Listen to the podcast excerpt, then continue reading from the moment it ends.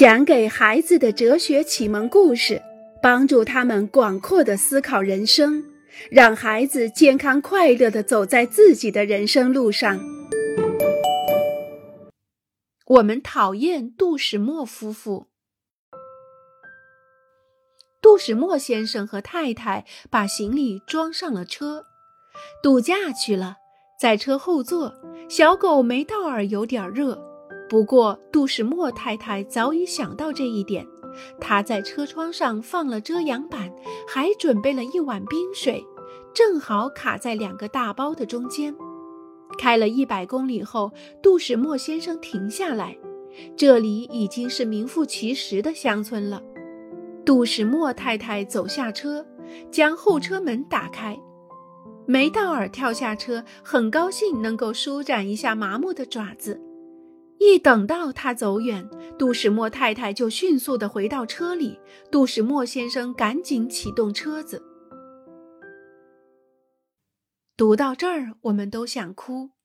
我们想去寻找梅道尔，然后把他收留了；想追上杜始墨夫妇，对他们进行大声谴责，让他们为自己的残忍付出代价。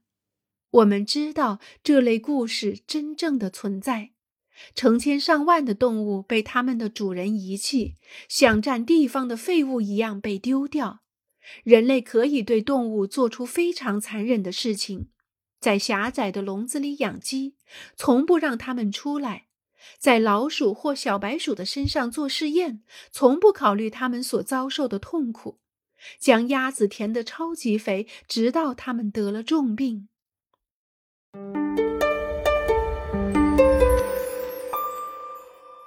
物权。当一个人做了一件残忍的事情时，我们说这个人不人道，没有人性。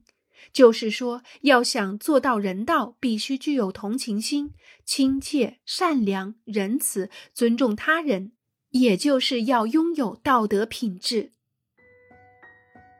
杜始墨先生和太太长长的松了一口气。杜始墨先生尽量不去看后视镜。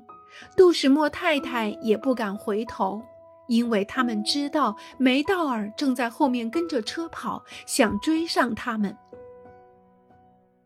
杜什莫夫妇遗弃了自己的狗，从而泯灭了自己的同情心和良心。小狗梅道尔从不会要求好好活着的权利，也从不会要求远离痛苦的权利，也没有任何强制让人们给他这些权利。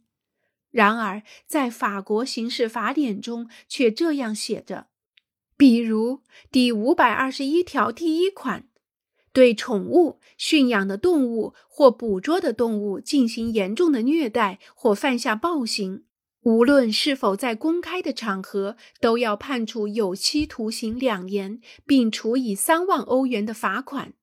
作为附加刑，法院可以剥夺当事人永远或在一定时期内拥有动物的权利。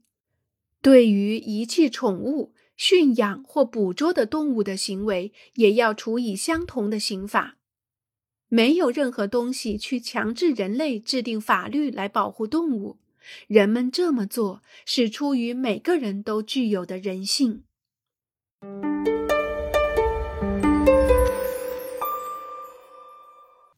尊重自己，我们可以因为某个动物可爱、讨人喜欢、聪明、有趣而决定善待它，或者是因为我们需要它看家，需要它来工作，或是因为这个动物饱受痛苦，因为这种动物濒临灭绝。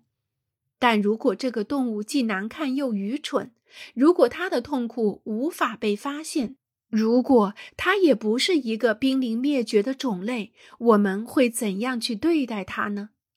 尊重动物，仅仅因为动物也是生物而去尊重它们，这样的人选择的是去做一个人道的人，他选择的是尊重自身的人性，这样的人也是尊重自己的人。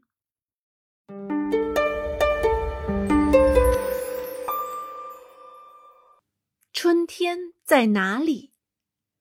假如因为讨厌自己家楼下的燕子粪而破坏燕子窝，假如燕子因为所吃的昆虫里全是人们使用的化学用品而被毒死，假如人们只用玻璃和钢铁建造房子，而不给燕子预留一个筑巢的地方，那么谁会在天空中歌唱？谁又来告诉我们春天来了？亲爱的小家伙们，让我们一起去爱护动物，也尊重我们自己吧。今天的故事就讲到这儿了，下一章我们再会。